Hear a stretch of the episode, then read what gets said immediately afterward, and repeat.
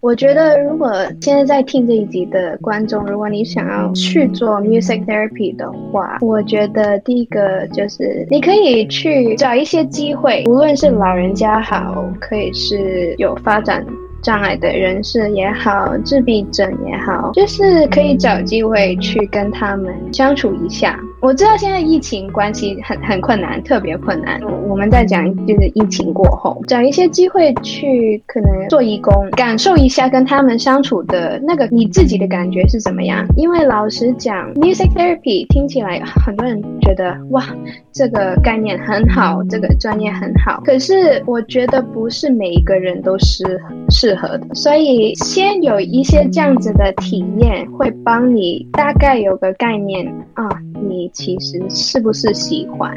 有一些这样的经验，我觉得是很好的。是第二，就是音乐治疗是在我自己的角度来讲，是一个以人为本的行行业。你你没有一个特定的 formula，呃，说你怎么做一个 session，就一定可以达到什么样的目的？没没有，不是一个数学题，不是一加一等于等于二。它有很多很多因素会让你当中有可以。运用到创意的地方，去帮助那些需要帮助的人。那所以不要觉得说他他这样做就一定是唯一的答案是对的，你就要跟着做。我觉得音乐治疗有趣的地方就是它，因为它运用音乐这个创意的媒体来做治疗，那其实里面是有很多空间让你去发挥，去运用来帮助他啊、那些。病人，所以没有一个特定的，就要很 open mind。我觉得可能你做这个活动跟这个病人是很有用的，可是对呃 client B 可能不是太有效。那你当中就要、嗯、就要很 flexible，很灵活，有各种就是 creative 创意，然后尝试各种新的技能、新的管道这样子。那，还有那第三点呢？其实 music therapy 是一个我觉得很消耗的工作。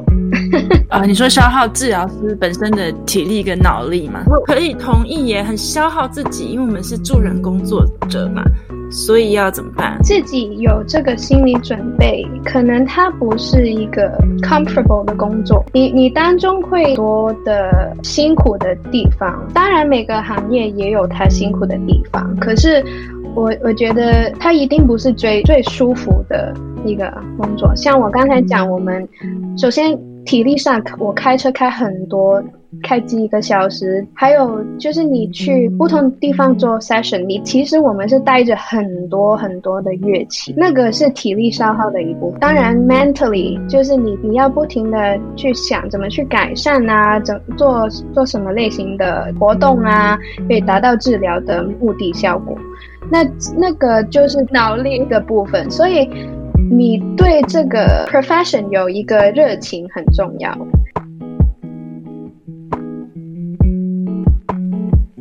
大家好，欢迎回到聊音乐，我是周怡。那我们今天呢，很开心请到了一位也是音乐治疗师，然后他目前呢在香港从事音乐治疗的工作，然后也继续进修。那 Jasmine 先后毕业于加州的伯克莱音乐系，还有波士顿的 Berkeley 伯克利音乐学院音乐治疗系。然后毕业之后呢，他搬到呃 San Francisco，搬到旧金山，主要做的个案是自闭症的小孩、年轻人，还有成年人，提供个人或是团体治疗。作为一个目的的演奏家呢，Jasmine 也多次公开表演。那我们现在就要更深入的问一下好了，问问看 Jasmine 就是怎么会做了这些决定，然后还有在成为一名音乐治疗师的路途上呢，他发生了什么事情？你以前第一个 Bachelor 是在呃加州大学的伯克莱分校念音乐系，对不对？而且你念的是木笛，很酷诶，它是一个很 classical 的乐器，还是 Baroque 非常古老的乐器？它是一个 Baroque 时期的乐器。那其实我第一个 Bachelor's degree 的时候，我念的是它叫 Music，就是 BA in Music。通常我跟别人解释的时候，我就会说，哦，其实是念音乐历史的。因为毕竟 UC Berkeley 是大学，他选择的那路线是偏重于历史还有文化的研。就这样子，就是比较像 ethnomusicology。刚好 UC Berkeley 的音乐系里面，他自己有一个叫 University Baroque Ensemble，然后就很适合我这个乐器。就在那跟一个老师学啊、演奏的技巧啊这样子，然后有一些个人啊 ensemble 的演出。那你是怎么听到音乐治疗这个专业的？那其实呢，在美国有舅舅一家嘛，那他们的儿子就是我的表弟，他是有自闭症的。然后我刚去美国的那一段时间，我是跟我舅舅一家他们住的，那就变成我有很多的时间。去跟他相处那一段时间你，就对于这个自闭突然有很多体验，因为因为我跟他一起生活嘛，突然就了解了很多，比如说他们的行为上的特征，平常的 routine 是什么，有什么 therapy sessions。其实我没有想太多，真正想 music therapy 这个念头浮起来的时候，其实是在我 UC Berkeley 毕业的前一年。一般都是会开始想啊，你毕业之后想要做什么嘛？就会想到啊，我是不是要去做老师，或者是做什么音乐 production。嗯，之类的工作，就不知怎么的想到，诶，音乐治疗，因为我知道有这个行业，可是我不知道他其实是做什么事。因为我表弟，我跟他一起住的时候，他已经没有去音乐治疗了。他很久以前有试过，呃，可是他那个阶段是已经没有了，所以我没有真的去看过一个 music therapy session 是怎么样的，只是。在那个时间点的时候，就想起这个行业，就自己去做了一些 research，然后就觉得啊，可能这个也是一个挺适合我跟我的兴趣还有我的个性的一个 career path。所以就决定去念 music therapy 这样子。这样子听起来好像是说你本身就有听过 music therapy 这个专业，然后在毕业前大家都会探索一下未来要做什么，也是很这很勇敢的。但是为了要成为音乐治疗师，又再去念了一个 bachelor degree。就是我我要承承认的就是。是有一个心理关口的。当时我怎么讲呢？当我决定要要念 music therapy 的时候，然后我就报了三所学校。三所学校里面呢，有两所都是 masters program，只有 Berk 呃 Berkeley College of Music，它当时候叫一个 equivalency program，可是现在没有了。嗯，一个两年的 program，嗯。我自己也 struggle 了很久，最主要的原因就是你像你讲的，我已经读完一个 degree，又要再花时间去念另外一个 bachelor。完全懂，我也是，我也是两个 bachelor，所以完全懂你。我在台湾已经有一个 degree，在美国又念了一个 bachelor，最后选择了 Boston Berkeley of Music，主要是因为我看过 Berkeley。的他那个 curriculum 全大纲，对，我看到他有很多 practicum 的 requirement，就是他基本上是要你每一个学期都要去一个 practicum，就是有很多实习经验。我觉得实习的经验对那时候的我来讲是比只是写论文重要，这是很好的点呢。实际工作的经验跟就是纸纸上谈兵这样子是很不一样的。对，就是那个实习的的 requirement，就是吸引到我，我就觉得，如果我真的想想要做一个 music therapist 的话，那不是越多就是 clinical experience 越好吗？对，我们两个都是念了两个 bachelor 啦，但是我现在回想起来，其实我并不后悔耶，因为在 Berkeley 真的是学到了很多临床的经验，然后看到了很不一样的 population。觉得那是之后啊，就是我们底子有打得够好，在 Berkeley 的时候，临床有学得很扎实，所以之后好像不管我们再把这个技巧呢 transfer，就是应用在别的文化，比如说我现在在德国，那应用在讲德文的文化上面，或者是应用在呃讲广东话、讲中文的人上面，好像都还可以。对，呃，那个工作经验对我来讲，在那个时候我觉得比较重要。那当你累积了一定的工作经验之后，如果你再回去读书，像我现在一样，再回去再念的话，我觉得那个基础，你你心里会比较有一个底。你不是一直在念 theory 的东西，然后可是你实际上工作的经验是比较薄的，那我就不想这样子，呃，所以我现在回想起来，当时候是有 struggle，就是啊，再念一个 bachelor's degree，现在回头再看就觉得啊，其实不是一个错的决定。反而是一个很好的决定，这样。诶，所以呢，你提到呃 Berkeley College of Music，那可以稍微透露一下，那就是面试过程是怎么样呢？我唯一记得就是有两两点，就是第一个就是跟我想象中的 interview 很不一样，第二就是他叫我 improvisation，然后我当时就整个懵了。这两个就是我在那个 interview 记得的东西。为什么我说他跟我想象中的很不一样？就是因为我一直以来就是觉得他的 interview 会很很 serious，turns out 是一个很轻松很轻松的 interview，我就被吓到。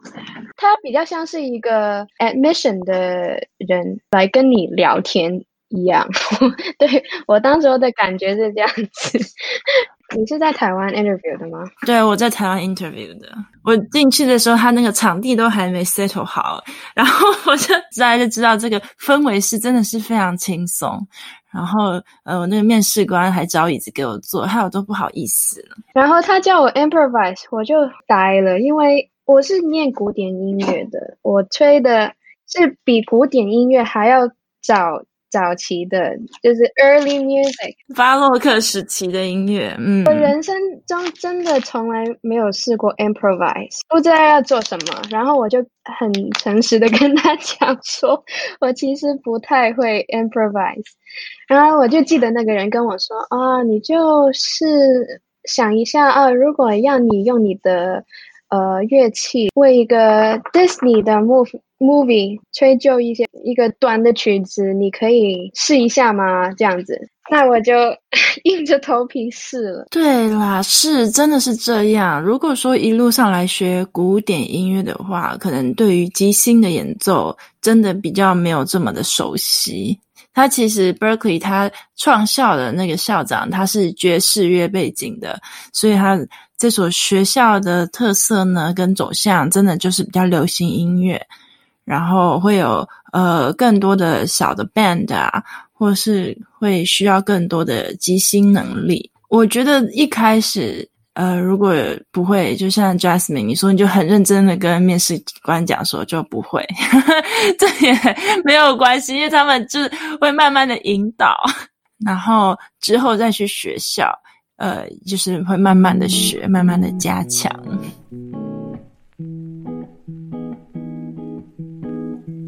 那我们刚刚有提到啊，就是你在 Boston 做了很多实习，做做了很多 practicum。那可不可以跟我们讲一下，呃，你印象中最深刻的一个实习经验？其实我觉得我他们全部都对我来讲是一个很很宝贵的经验。可是如果要挑可能一两个在这里讲的话，我先说一下我人生中第一次走到一个 classroom 里面。就是一个 clinical setting，所以它是 special education 的 classroom。对，special education。然后我当时因为是第一个学期的 practicum 嘛，所以其实你你主要做的是 observation。就是我对我记得那一天第一次走到一个学校，然后是用一个音乐治疗学生的身份去观察，那个那个感觉，我现到现在还是很记得很清楚的。那个感觉就是啊，是一个确确认了这个是我想做的事的感觉，不知道你理解不理解？我觉得每一个人好像都有那个 moment。对，你可能之前一直你做什么 research，无论你是什么原因 inspire 你去念这个专业也好，你其实没有很多经验嘛，可能甚至是没有经验，像我一样。可是到我当天第一天走进那个课室，观察一个完整的 music therapy session，就是那一刻我就觉得，哦，这个真的是我想要做的事，我感觉我是选对了。所以那个感觉到现在我是就是永远都会记得那个感觉。所以真的是临床的场合，跳入那个实习的场域，那这是很多在课本上面真的比较难学到的。对，我还记得我以前在 Berkeley 的时候啊，有一个老师，他其实跟我讲过，就是他说，其实我们最好的老师是我们的个案。身为一个助人工作者，就是 healthcare professional，我们最好的老师是我们的个案，而不是在课本上。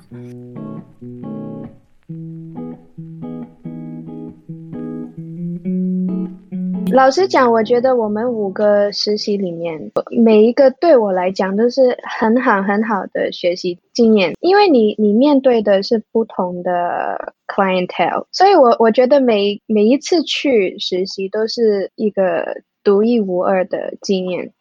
那我记得我们第三个 practicum 就是一个 community。Music therapy，当时候是第一次接触到原来 music therapy 可以这样子运用。呃，我那时候是去一个 shelter，woman shelter，它有很多是一些，嗯，可能是上了年龄，可是他算是移民，新移民，然后没有很会英语的。那我们去做的是什么呢？你就是你，你平常。就是一个普通人听到我分享这个，就会问啊，他又不是有什么病，为什么要音乐治疗？那我们那次那个学期要做的，就是我们走进参与他们在那个 Woman Shelter 上的英语课，我们用音乐去帮他们学习英文，啊，很有趣耶。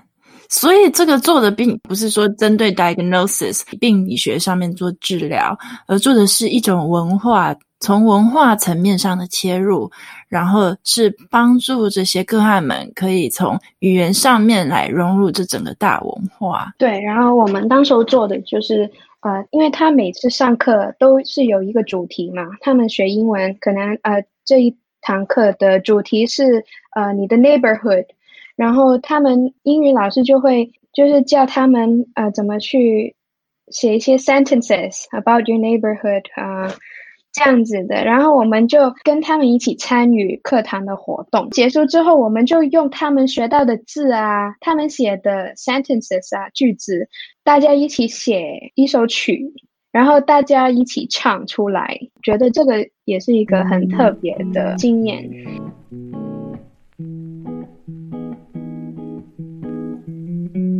呃，最后一个就是可以分享的，就是我记得在我第五个实实习，我是被派到去一个儿童医院里里面的 NICU 新生儿重症病房。反正里面的婴儿都是很早就出生了，一般可能是会因为不同的原因，就比较早的时间点就出生了。他们都会在 NICU 里面。被照顾到他们的身体的情况是稳定发展，才可以离开那个部门。那我那个学期就是跟一个我的 supervisor 在里面学习怎么用音乐跟婴儿互动，怎么帮助他们可能稳定那个心心跳 respiratory rate，也是一个很难得的经验。然后加上是在那个部门里面实习啊，其实是我当时候第一次要跟病人以外的人去互动，那就是他们的家长。因为我们之前所有的实习，你都只是直接去看那个你的病人，可以是一个学生，可以是一个老人家，可是你不会见到其他人的。当你学习怎么用音乐在 NICU 运用的时候，婴儿的家人会在，他们父母会在，那那就变成你我要学习怎么去跟他们解释我们可以提供什么服务，加上他们因为小孩。情况其实是危险的，那他们可能情绪本本来就已经是有起伏，那你要怎么应对那个情况？我我觉得对我当时来讲，我是每一次去我我都会感觉到那个压力，压力是很大，可是最后学到的是很多的。真的诶，你看这些这么小的小小孩，然后他们真的是在很危急的状况，在新生儿，呃，都还没有，就是很多器官呐、各种方面都还没有发展完全，然后住在保温箱里面，接受你声音上面的治疗，这样子。那其实我后来我到德国之后，或者是我现在在做的工作，我也会有这种感觉，就是我们面对的不只是这种个案，我们还有很多的时候要跟家属，或是跟其他的 staffs，比如说护理师啊、病房的 leader，各种多元专业结合的工作人员来沟通，这也是我觉得身为音乐治疗师很重要的一个能力跟一个角色。我们时常都是一个 team，一个团队里面的一环，还有这些其他的软实力嘛，就是说可以跟其他的医护人员还有家属沟通的能力。那这都是音乐治疗的训练里面很重要要来培培养的。那我想要问问看哦，所以你从 Berkeley 从东岸念完书，然后做了很多 internship，做了很多实习之后，有回到了西岸工作。呃，在西岸怎么样的机构里面，然后又是面对怎么样的个案呢？嗯，那时候刚完成我们 full time 的 internship 之后，我就找到这个工作。它是在 San Francisco 的湾区。那湾区其实就是我舅舅一家他们住的地方，也是我就是很很熟悉的一个地区。嗯。这个是一个。怎么样的机构呢？它是一个很小型的一个私人的音乐治疗机构。小型的程度呢，就是我们整个 team 里面只有几个人。那时候应该有四个人，四个音乐治疗师，全部都是音乐治疗师。嗯，那我们这个机构呢，我们有自己的 studio，然后呢，我们也会提供 on site 或者是 in home services，就是。音乐治疗师，如果你你 request 的话啊，你想要 session 在家里进行，或者是你想 session 在啊我们学校或者是我们啊养老院里面进行，我们也会可以做到的。所以你也会开开车，然后做家访一对一的服务。做这个工作，我开很多很多很多车，每天都在开车，是真的。有一段时间，我们公我们的机构借了好几个。Group home 的 contract，可是是很远的，我开讲一个 single trip 要差不多一个半小时，所以一个 round trip 就是三小时。所以你一天就去那边就差不多够了。对，我去那边做三个 session，然后再开车回来。这个工作它好的地方都是就是它自自由度很大。首先，因为我们人少，然后它是一个 independent contractor 的性质。我们接到什么 case，然后就看哪个 therapist 会有兴趣，或者是时间上可以接。然后你接之后，基本上你工作上怎么安排，都是你你自己有控制权的。像 assessment 要怎么做，也是你自己去规划。然后 session 啊，跟家长怎么谈，figure out 一个就是大家都 OK 的 session plan。又是我我的工作，然后可能写 report 啊，都是我自己负责的，所以那个自由度很大。我记得有个跟我一个共事的，她是一个台湾女生，其实我刚她就跟我分享过，她觉得其实呃这个工作她她也很喜欢。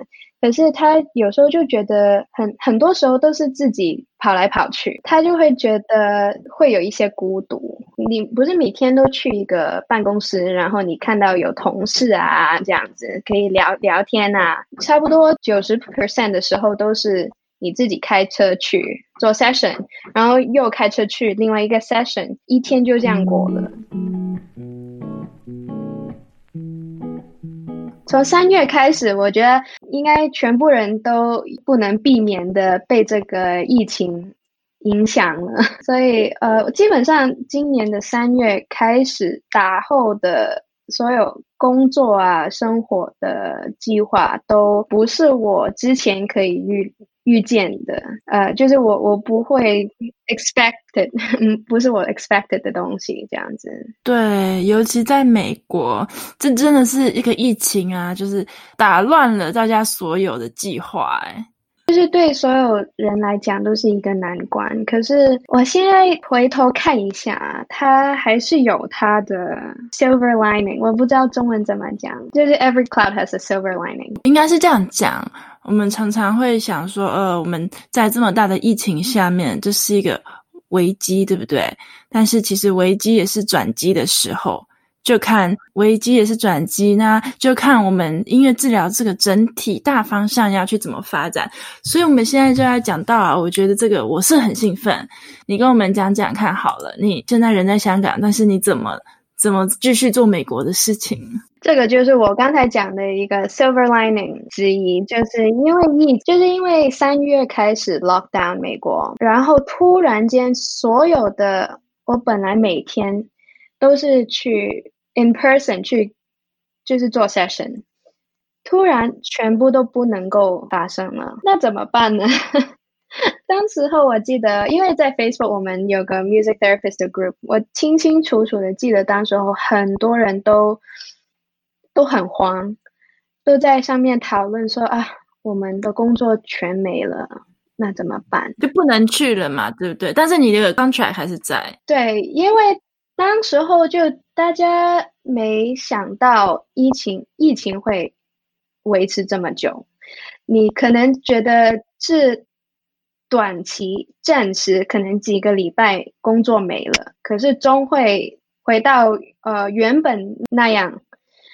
可是，就大家都知道，疫情到现在还是在发生，所以很快就。我们行业里面发展出一 telehealth，嗯、um,，telehealth，呃，应该叫做远距的线上治疗模式。所以你的意思是你现在在香港，但是你还是继续看你美国的病人吗？是这个意思吗？因为我大部分的病人都是小孩、年轻人。疫情的关系，我就我就跟他们的家长联络，我就说我们呢就会 offer telehealth 线上的 session。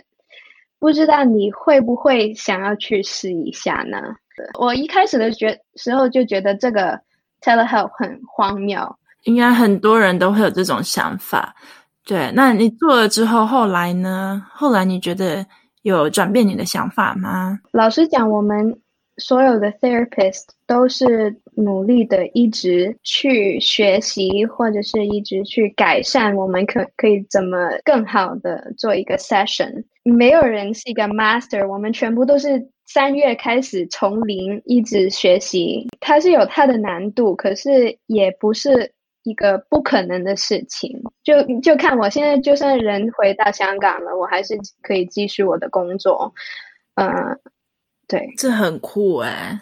就是现在真的是地理上的空间已经没有这么的再受到限制了，就是我们的人可以在真的是任何地方，但是还是可以持续的工作。对，这个就是 telehealth 是一个是一个 challenge，但是会有方法，就是做到你想要做的事的，所以可能性还是很很大。我也是觉得有任何可能，嗯。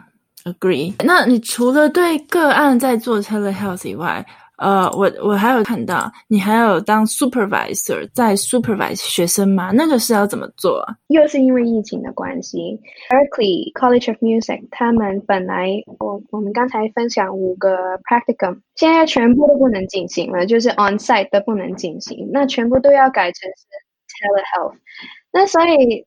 Berkeley 他就找一些现在有在做 telehealth session 的 music therapist 去帮他们 supervise 一些现在在念音乐治疗这个专业的学生。那怎么做呢？就是全部都是 online，当然，因为大家都在不同的国家地区。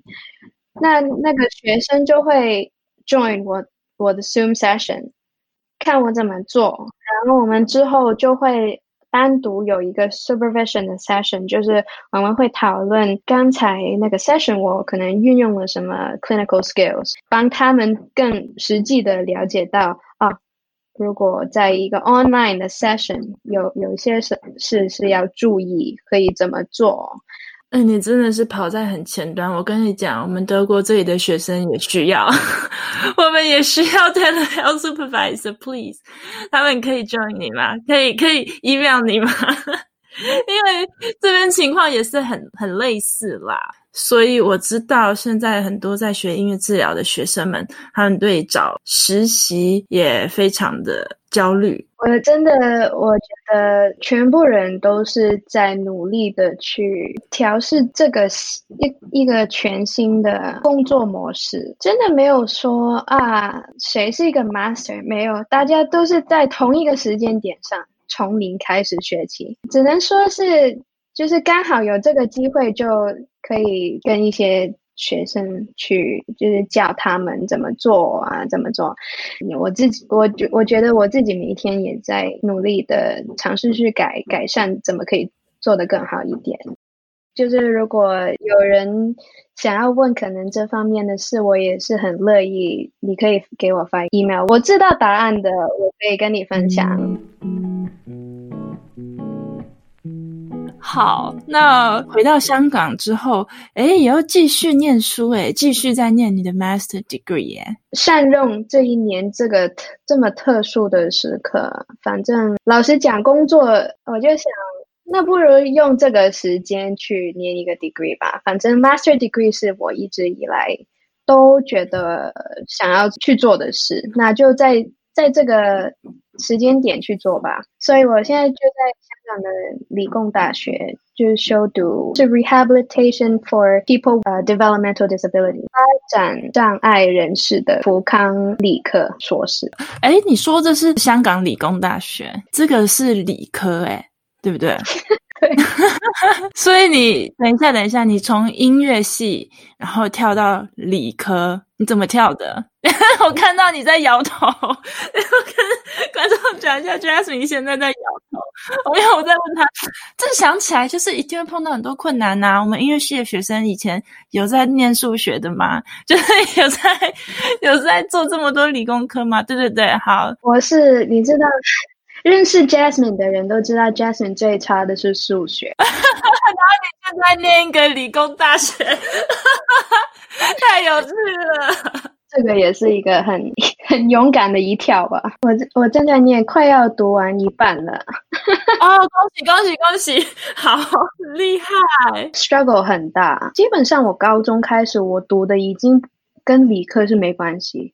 我读我念的是经济，念的是地理。然后大学的时候念音乐，然后 music therapy，从来跟就是要跟数字离很远，因为我没办法跟他做朋友。嗯。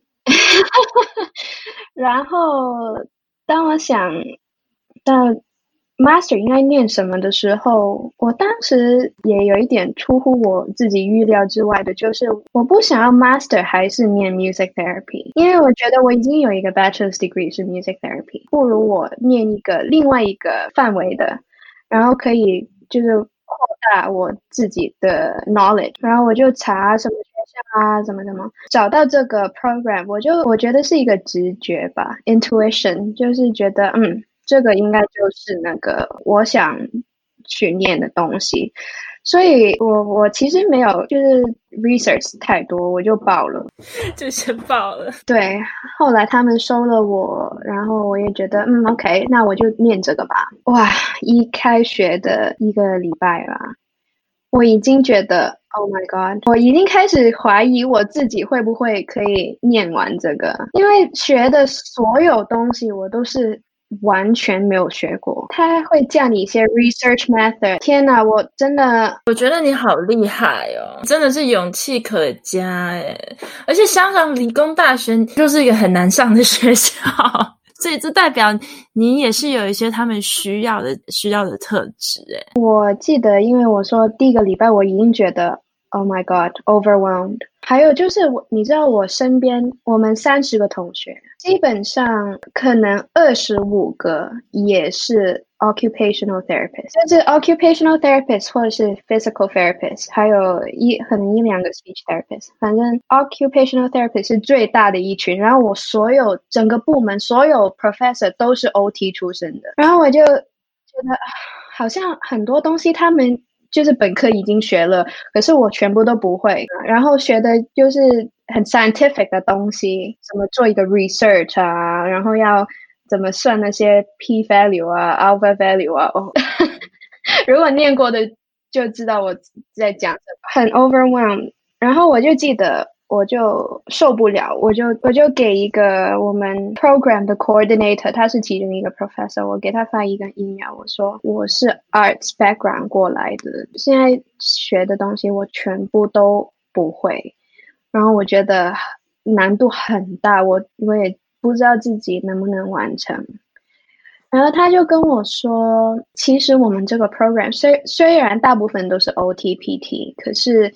他们也会收一些其他相关行业的人，就是我们有 psychiatric nurse，有有 special ed education teacher，不同的行业的人都会有。那所以他们也理解，有一部分人就是从另外一个 background 过来，会有不适适应的地方。他就跟我说，可是我们选择。去收你们这一群学生，就是我们觉得你们会有能力去克服这些困难，然后学到一些知识。他说，就是过程可能你会觉得很困难，可是你会觉得值得的。他这样讲完之后，我就会觉得 OK，好吧，硬着头皮继续吧。虽然我现在还在 struggle，老实讲，我觉得很勇敢。对，就是学到的东西很多。呃，research 方面有数字的，可能真的我现在还在 struggle。可是我们有其他的课，就像 counseling 的课，neuropsychological rehab 的课，就是我学到很多。我在 Berkeley College of Music 没有学到的东西，在 Berkeley College of Music 我学到的是很你去怎么做一个 session，很 practical 的。现在念这个呢，他就帮我补充了一些 theoretical 上上面的东西，所以我这个我我觉得它是一个互补的作用。我就是佩服，对。那我应该先谢谢。在听这一集的观众，就把这一集听完我的分享，我很感谢。对，如果分享到的是，如果你听到有什么是引起你兴趣的，或者是你想要知多知一点点的，都可以跟我联络吧，我们可以做个朋友。好，那我们现在就来问问 Jasmine 最后的两题。呃，第一题呢，就是请跟我们讲三件事情，你想要告诉现在想要学音乐治疗的朋友们。Three things you wish to know before becoming an MT。我觉得，如果现在在听这一集的观众，如果你想要去做 music therapy 的话，我觉得第一个就是你可以去找一些机会，无论是老人家好，可以是有发展。障碍的人士也好，自闭症也好，就是可以找机会去跟他们相处一下。我知道现在疫情关系很很困难，特别困难。我们在讲就是疫情过后，找一些机会去可能做义工，感受一下跟他们相处的那个你自己的感觉是怎么样。因为老实讲，music therapy 听起来很多人觉得哇。这个概念很好，这个专业很好，可是我觉得不是每一个人都是适合的，所以先有一些这样子的体验，会帮你大概有个概念啊，你其实是不是喜欢？有一些这样的经验，我觉得是很好的。是第二就是。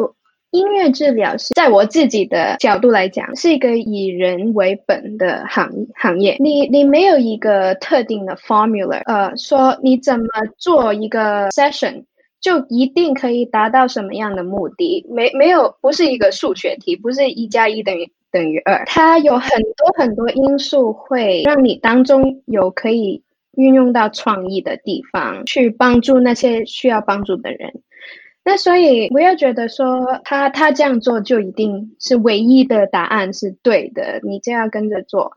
我觉得音乐治疗有趣的地方就是它，因为它运用音乐这个创意的媒体来做治疗，那其实里面是有很多空间让你去发挥、去运用来帮助他啊、那些病人，所以没有一个特定的，就要很 open minded。我觉得可能你做这个活动跟这个病人是很有用的，可是对呃 client B 可能不是太有效。那你当中就要、嗯、就要很 flexible 很灵活，就各种就是 creative 创意，然后尝试各种新的技能、新的管道这样子。那还有那第三点呢？其实 music therapy 是一个我觉得很消耗的工作。啊、呃，你说消耗治疗师本身的体力跟脑力吗？我可以同意，耶很消耗自己，因为我们是助人工作者嘛。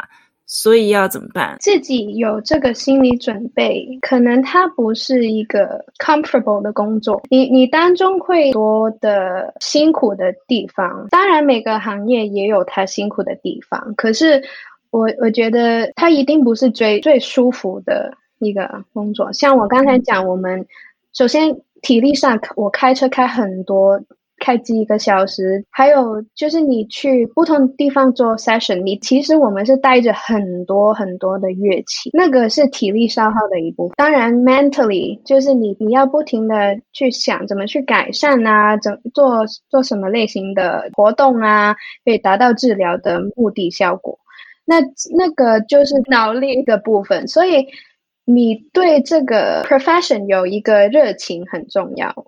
因为如果你没有那个热情的话，你其实我我觉得很难维持下去，做一个你可能你一个 lifetime 的工作。对，如果是还没有念音乐治疗，可是你有一点兴趣的，我就建议你去多看一点，多读一点，多体验一点，然后自己真的好好去感受一下你对这个行业的。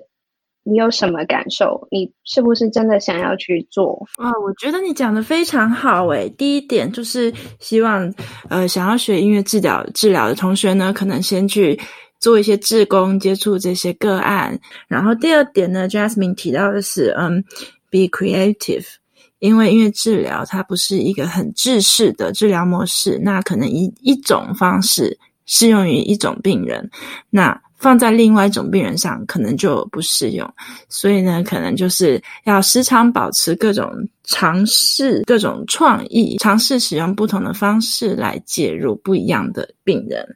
然后最后一点呢，是要找到自己做这份工作的热情，也是会有很累的时候啊，因为治疗师，所以真的是找到自己的热情，然后呢，才会有持续做这份工作的动力。最后一题，最近在听的一首音乐是什么？我其实是一个老人家，我心里是一个老人家，开玩笑。最近我不停的在循环播放的是 Moon River。Moon River 有很多版本，可是我想推荐的是这个这个 singer，他叫做 J J Heller，H E L L E R。它这个版本真的太好听了，尤其是如果你戴上耳机听的话，你就觉得哇，你被放到一个很舒服、很舒服的一个角度里面。就是如果听众们有什么问题想要跟我，就是可以大家交流，可以问 Zoe 拿我的 email，或者是你可以在 Facebook 会找到我，你打 Jasmine 后就会找得到。我可以把你的 email 跟你的 Facebook。Link 放在我们的 show note 吗？可以，可以，或者是我们可以在 YouTube 见。自从疫情开始，我就突然想到啊，不如开个 YouTube。然后在 YouTube，我我上面播不了 music therapy，我只是纯粹的在那分享我自己喜欢的曲子，就是我自弹自唱一些我想让更多人认识的一些曲子。所以我们可以在 YouTube 见。我也会呢，把这个 Jasmine 的 YouTube link 放在我们的聊音乐 show note 下面，大家记得要去呃 YouTube 上面也给他订阅哦。我们就把这首 Moon River，然后还有你的 YouTube channel，还有你的 email 呢，都放在我们的 show note 里面。那如果观众有兴趣的话呢，嗯、就可以这样子持续关注 Jasmine 咯。谢谢你。不会，我很开心今天跟 Jasmine 聊了这么多。那我们聊音乐这次的 Feat 访谈就到这边喽，跟大家说拜拜。拜拜。谢谢大家今天收听聊音乐。如果喜欢我们的内容，请到我们 iTunes 平台上给五颗星并留言支持我们。那非苹果的用户也欢迎到其他平台或者聊音乐的 YouTube 频道按赞分享我们的节目。在 Apple、YouTube 和各大平台订阅这个频道，就不会错过我们每周的新节目喽。有任何想法或意见的话，也欢迎在平台上留言给我们。那我们下一集再跟大家继续聊音乐。拜拜。